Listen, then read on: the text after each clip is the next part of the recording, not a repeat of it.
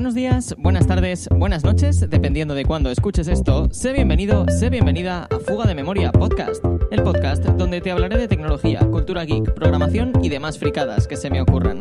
Soy Rafa Payares, arroba Racius15 en Twitter. Este es el episodio 9, grabado el 24 de abril de 2021. ¡Comenzamos!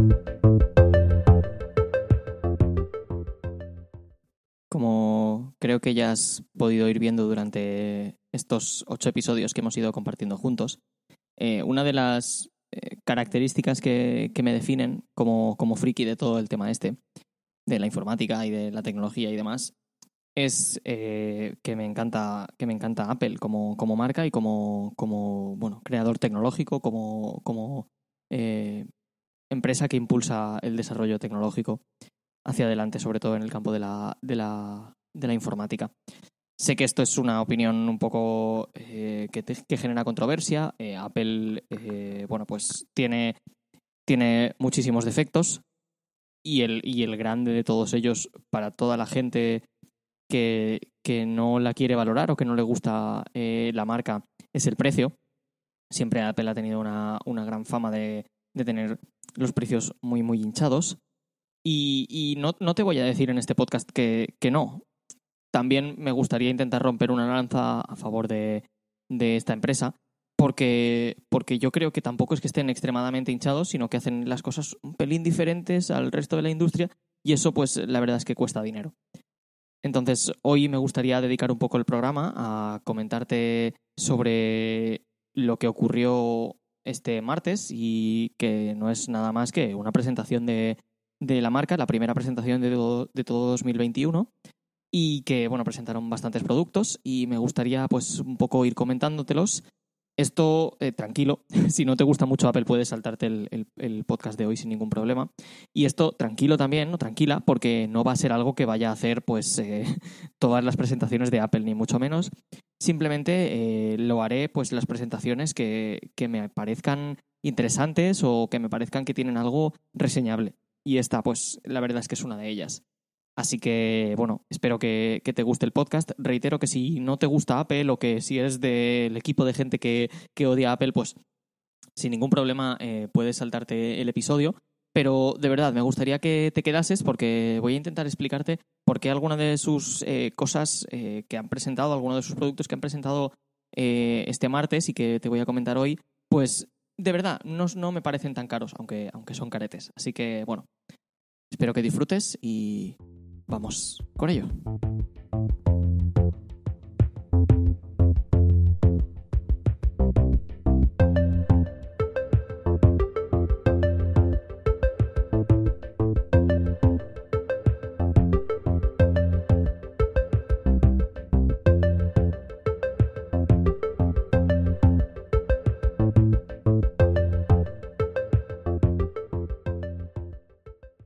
no te voy a mentir.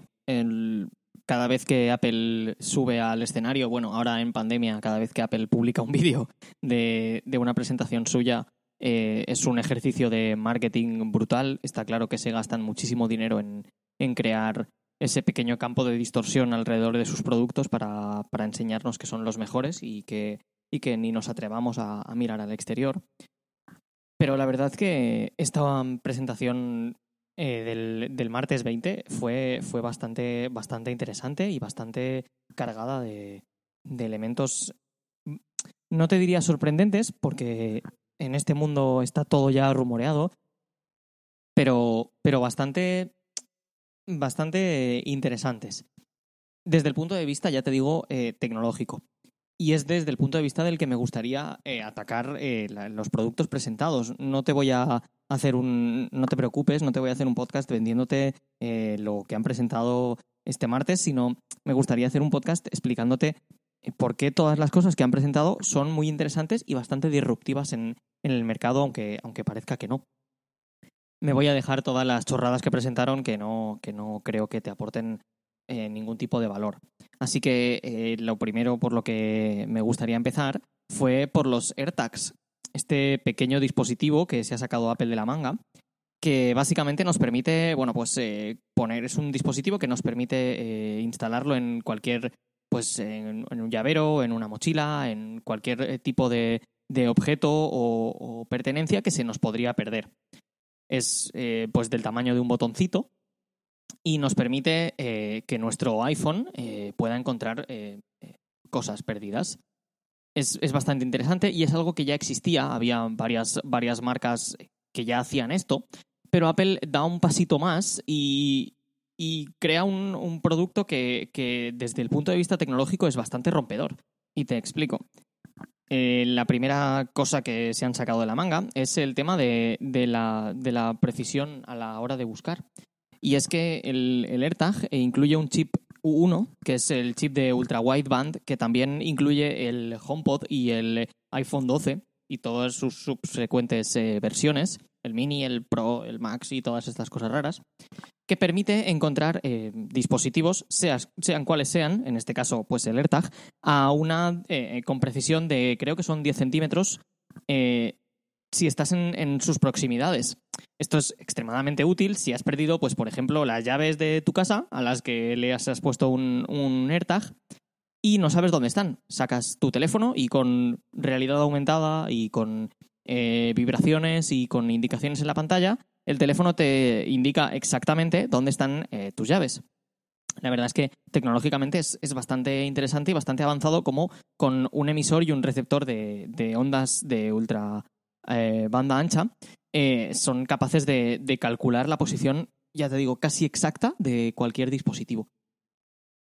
a esto también le, unimos la capacidad o la, digamos, la tecnología de, cifrarlo todo para que nadie sea capaz de utilizar el, el para hacerte acoso ni hacerte ningún tipo de tracking. Y es que te explico. Como has visto, eh, esto no serviría pues para encontrar las llaves si me las he dejado en casa. Pero ¿qué pasa si las he perdido por la calle? ¿Qué pasa si yo me voy fuera del alcance del rango del sensor este de proximidad que te acabo de explicar y ya no puedo ver mi AirTag y entonces lo he perdido. No sirve de nada. Bien, pues Apple eh, ha implementado una cosa que también existía en otros fabricantes, pero como siempre Apple lo ha implementado pues siguiendo bastante el tema de la, de la privacidad. Y es que eh, todos los iPhones del mundo eh, son capaces de detectar todos los AirTags del mundo y transmitir su posición exclusivamente y solo, y esto es eh, matemáticamente indescifrable, perdón, eh, solo son capaces de transmitir la posición de los AirTags al iPhone del dueño del AirTag. Es decir, si tú pierdes tu AirTag por la calle y pasa un usuario que tú no conoces y que no sabes ni quién es de iPhone por el lado de tu AirTag, su iPhone detectará la señal de tu AirTag, no sabrá interpretarla, pero sí que la enviará a la nube de Apple y desde la nube de Apple tu teléfono se descargará esa señal, la descifrará y será el único teléfono en el mundo que puede eh, descifrarla y detectará en qué sitio estaba ese AirTag. Esto es extremadamente útil porque quizás aquí en España no, porque debemos estar rondando el 10% de, de, uso de los iPhones, pero en Estados Unidos, que el, porcentaje de uso de los iPhones es súper alto, hace que los AirTags sean completamente imperdibles, porque casi que de forma completamente segura va a pasar alguien con un iPhone cerca de un AirTag perdido, eh, vamos, eh, sin, ningún problema. Otra cosa buena que tienen los AirTags, y ya para, terminar, es eh, todo lo contrario. Es decir, ¿qué pasa si yo soy extremadamente malo y te dejo pues mi AirTag sincronizado con mi teléfono en tu coche para seguirte? Podría utilizarlo pues como, como en las películas, como un dispositivo de rastreo de los espías, esto que lo enganchan debajo del coche y, te podría seguir. Pues no.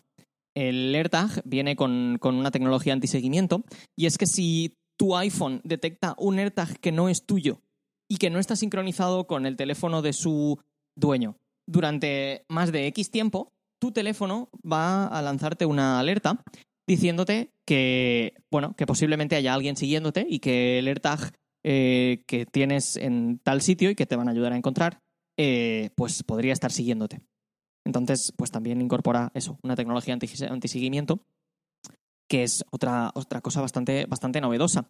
Es decir, en, resumen, Apple no ha reinventado eh, los, los, cacharrines estos para, para, que no pierdas cosas, pero sí que les ha metido pues una muy buena tecnología de, búsqueda con precisión, una muy buena tecnología de una red eh, global de iPhones que es completamente imposible de, descifrar para que tú encuentres siempre tu AirTag.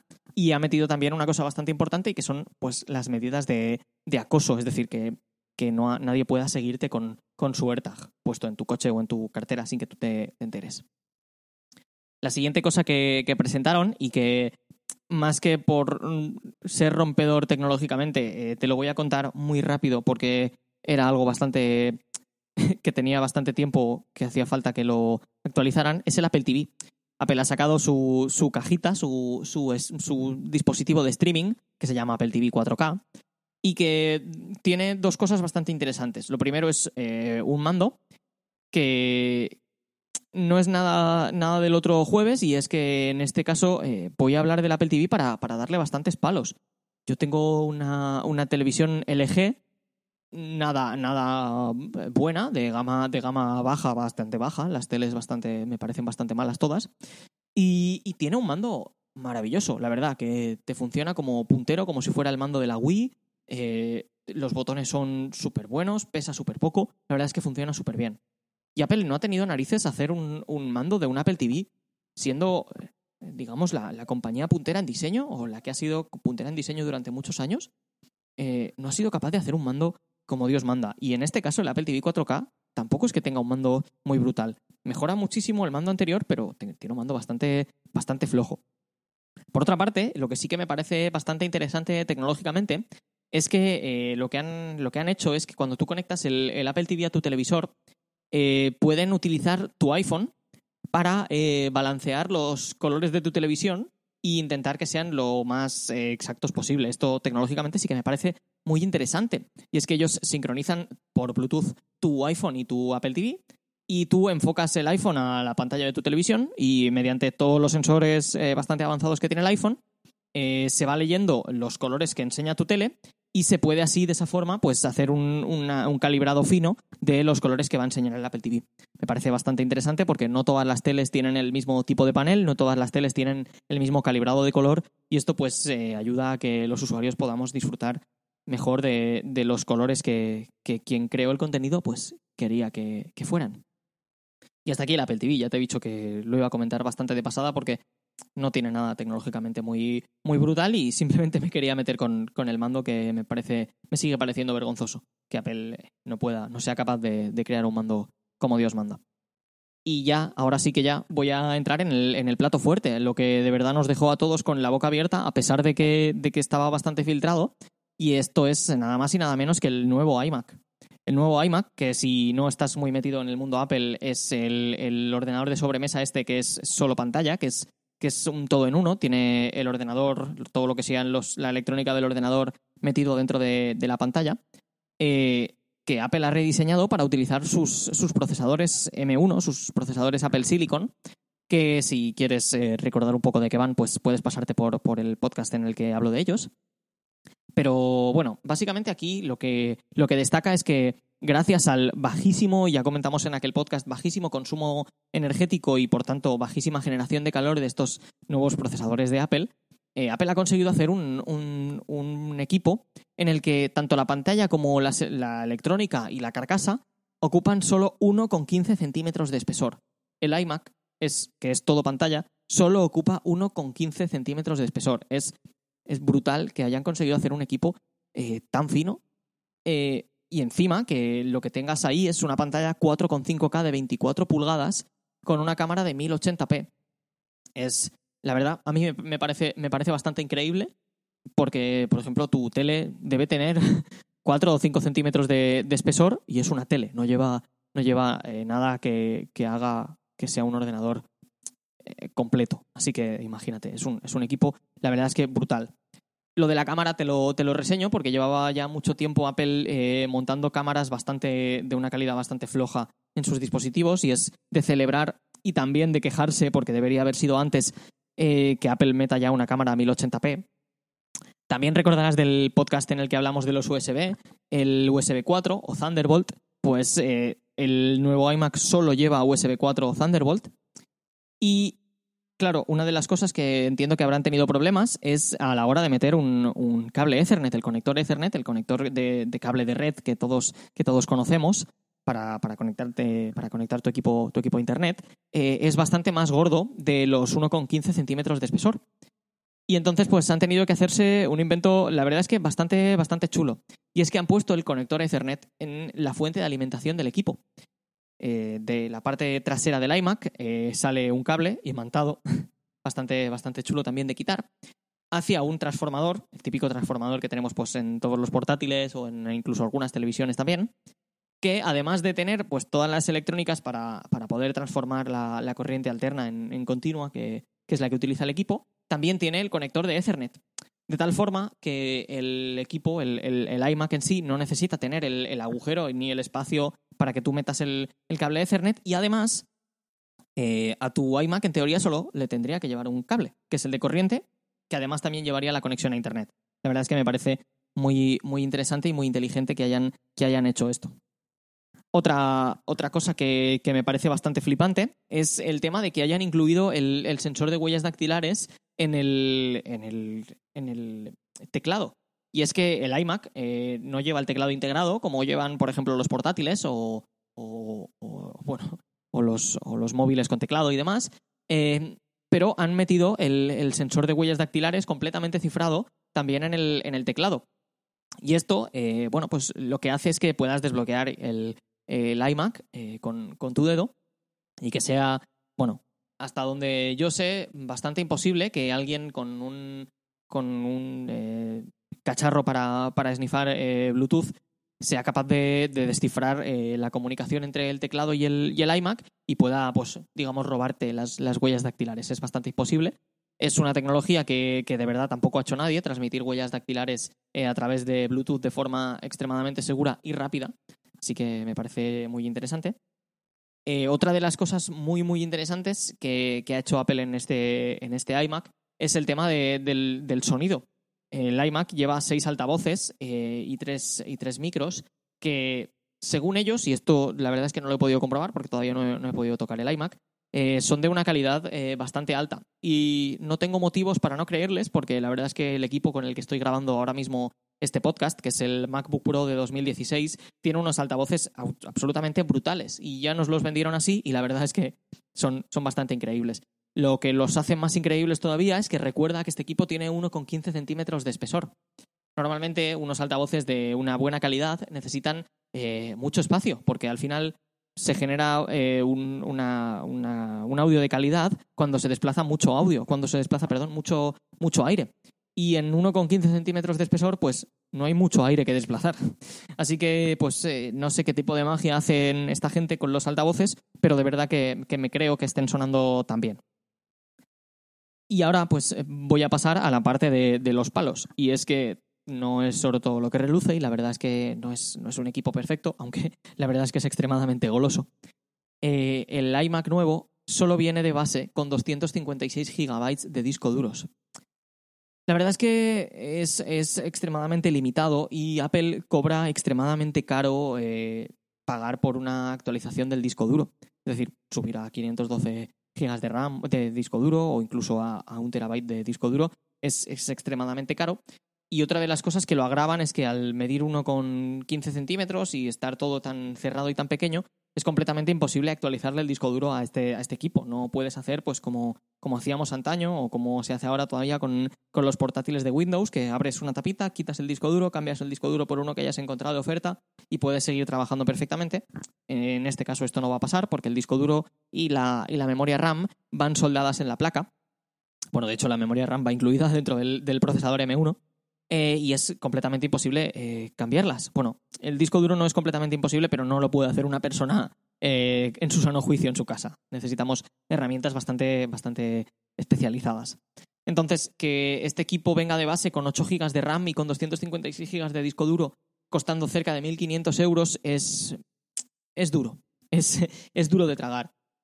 El tema de la RAM lo puedo justificar y es que la verdad es que los Apple Silicon y este M1 eh, el tema de la gestión de la RAM lo llevan extremadamente bien y se pueden hacer cosas eh, muy brutales. Yo lo he visto eh, trabajar muy sobrado con, imágenes muy grandes en Photoshop nativo con, 8 GB de RAM ir muy, muy, muy sobrado. Entonces, no creo que la RAM sea, sea un problema, pero sí que creo que va a ser un problema el disco duro y que creo que Apple podría haber, haberse estirado un poquito más y llegar incluso hasta los 512 gigas de disco duro de base por este precio. Reitero, el precio es, es alto, es decir, aquí encontramos equipos, eh, PCs con Windows eh, de unas características similares por 500 euros, pero creo que esta no es la discusión. Esto es un equipo de 1,15 centímetros de espesor, con una pantalla 4,5K de 24 pulgadas, completamente integrado, con un procesador ARM de diseño propio de Apple que está haciendo, no lo digo yo, las delicias de cualquier reviewer. Creo que es otro, es otro estilo de, equipo. Creo que hay equipo aquí para, para muchísimos, muchísimos años si, si alguien se lo compra. Y creo que al final eh, este precio eh, justificar el precio, al final las cosas son baratas y caras, depende de tu, de tu perspectiva, pero creo que es alto, es caro, pero no es, no es ninguna aberración. Y ya para terminar, déjame también comentarte eh, el último producto que presentaron así en serio, y es el iPad Pro.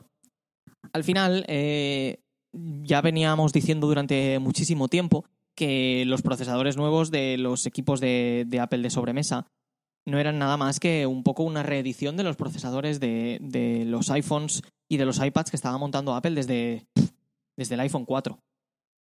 Y es que eh, a eso se ha dedicado Apple en los últimos años, a desarrollar unos procesadores que eran brutales en cuanto a rendimiento y brutales en cuanto a bajo consumo de energía. Y llegados a este punto, eh, en el que ya tienen desarrollado un procesador que es de verdad está dejando a todos con la boca abierta, no les quedaba mucho más que coger el iPad Pro, el iPad que quiere reemplazar a tu, a tu ordenador, como dicen ellos, y ponerle el, procesador de equipo de sobremesa. Y eso han hecho. El iPad Pro nuevo de 2021 lleva el procesador M1, exactamente el mismo procesador que lleva tu iMac o que lleva tu eh, Mac Mini si te lo compras ahora. Esto, pues, se supone que le va a dar al iPad Pro eh, bastante potencia y le va a dar al iPad Pro bastante eh, independencia de, cualquier eh, ordenador y, bueno, depende de las tareas que hagas, seguramente sea un, reemplazo bastante serio a, un, PC portátil o incluso a un PC de sobremesa. El avance tecnológico aquí no es haber puesto el, procesador M1 en, el, en, el, iPad Pro, porque eso es, era bastante simple a nivel, a nivel industrial, sino el avance aquí es en la pantalla mini LED que monta el iPad Pro de 12,9 pulgadas. Y es que, eh, si no me equivoco, y podría equivocarme, si crees que me equivoco, por favor, pásate por el, por el Twitter y, me corriges y lo comentamos en el próximo episodio. Si no me equivoco, el, iPad de 12,9 pulgadas es el primer equipo de consumo que va a montar eh, una pantalla mini LED. ¿Y qué es esto del mini LED? Me preguntarás. Pues eh, bastante fácil creo que es la tecnología que está aquí o va a llegar para eh, desbancar al OLED, al AMOLED y a todas las tecnologías de pantalla que están ahora mismo triunfando en el mercado móvil e incluso en el mercado de la televisión. Eh, en esta tecnología se junta lo bueno de los LCDs, que, son un poco más baratos y que no tienen todos los problemas de desgaste, con eh, lo bueno del OLED, que es la posibilidad de, apagar píxeles para poder crear negros puros. En este caso, Apple eh, ha puesto mini LED solo en el iPad Pro de 12,9 y esto le permite, bueno, pues tener una pantalla, yo diría que es la pantalla de mayor calidad que podemos encontrar en un dispositivo de consumo hoy en día. Y si a esto le juntas que básicamente el iPad Pro que han, que han hecho es eh, coger la placa del MacBook Air que puedes comprar ahora en un Apple Store con un M1 y metérsela dentro de un iPad Pro, haciéndola compatible con, el Apple Pencil y haciéndola compatible con Face ID y haciéndola compatible con, el 5G, que en España todavía no ha llegado y que si quieres en algún eh, podcast futuro pues podemos comentar de qué va. Eh, creo que tenemos el, dispositivo de computación de consumo más potente y más versátil del mundo actualmente. Cierto es que, de nuevo, tenemos que hablar del precio, y es que este iPad Pro roza los 1.300 euros. Entonces, eh, depende de para qué vayas a usarlo y depende de cómo vayas a usarlo, seguramente sea un equipo muy difícil de justificar su compra. Y en este caso, pues eh, es complicado hacerlo. Y hasta aquí sería un poco el resumen de la, de la presentación de Apple. De nuevo, comentarte que, que no pretendo venderte nada de, de los productos, no, no gano nada yo si, si compras ninguno de sus productos. Simplemente quería, quería que entendieras eh, un poco que, que no, no es todo marketing, aunque es mucho marketing, y que, y que hay mucha parte de, de, los avances tecnológicos que hace Apple que realmente yo opino, y creo que somos muchos los que opinamos, que son un avance tecnológico de verdad. El tema del, del 1, el tema de, del, del, M1 con, con, el espesor tan fino de, del iMac o incluso el, el, mini LED en la pantalla del, del iPad. Tecnologías que requieren que haya una empresa que decida apostar por esas tecnologías y que decida empujar eh, la, la, fabricación en, en, masa de esas tecnologías para que en unos pocos años pueda bajar el precio de las mismas y podamos eh, disfrutarlo todos. Al final, si nadie comprásemos eh, productos tecnológicamente avanzados y que al principio son caros porque tenemos que pagar eh, la inversión en I+.D. y tenemos que pagar la inversión en, en empezar a crear estos eh, productos de forma, de forma masiva, no tendríamos avances tecnológicos tan interesantes como, pues ya te digo, el LCD, eh, incluso los smartphones o incluso eh, los smartwatches que ahora ya disfrutamos todos de una forma estandarizada. Entonces, eh, sí, son productos caros y entiendo que no quieras meterte a comprar uno de ellos y que entiendas que odies a una empresa que te cobra eh, un, portátil eh, por mil euros cuando puedes encontrar uno por 500, pero creo que hay que ver que hay cosas eh, de avance tecnológicos que estos equipos tienen y que pues hay otros eh, equipos que, que, no tienen y que comprarlos o que, o que apoyarlos pues empujan el, el, avance tecnológico. Y hasta aquí un poco mi explicación de por qué hoy te he hablado de la presentación de Apple. Espero que hayas podido disfrutarlo y que bueno pues sepas valorar un poco eh, por qué Apple considero yo, y esto es una opinión personal, eh, es tan cara, entre comillas. Y nos vemos la semana que viene. Muchas gracias por tu tiempo.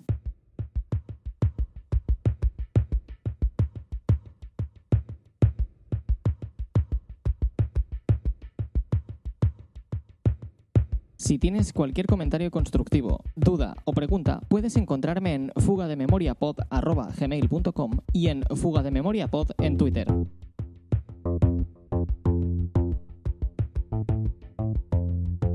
Este episodio se publica bajo licencia Creative Commons y la música que has escuchado es Fairground de BioUnit, de la biblioteca de música libre Free Music Archive. Muchísimas gracias por compartir tu tiempo conmigo. Espero que hayas disfrutado del episodio y hasta el próximo.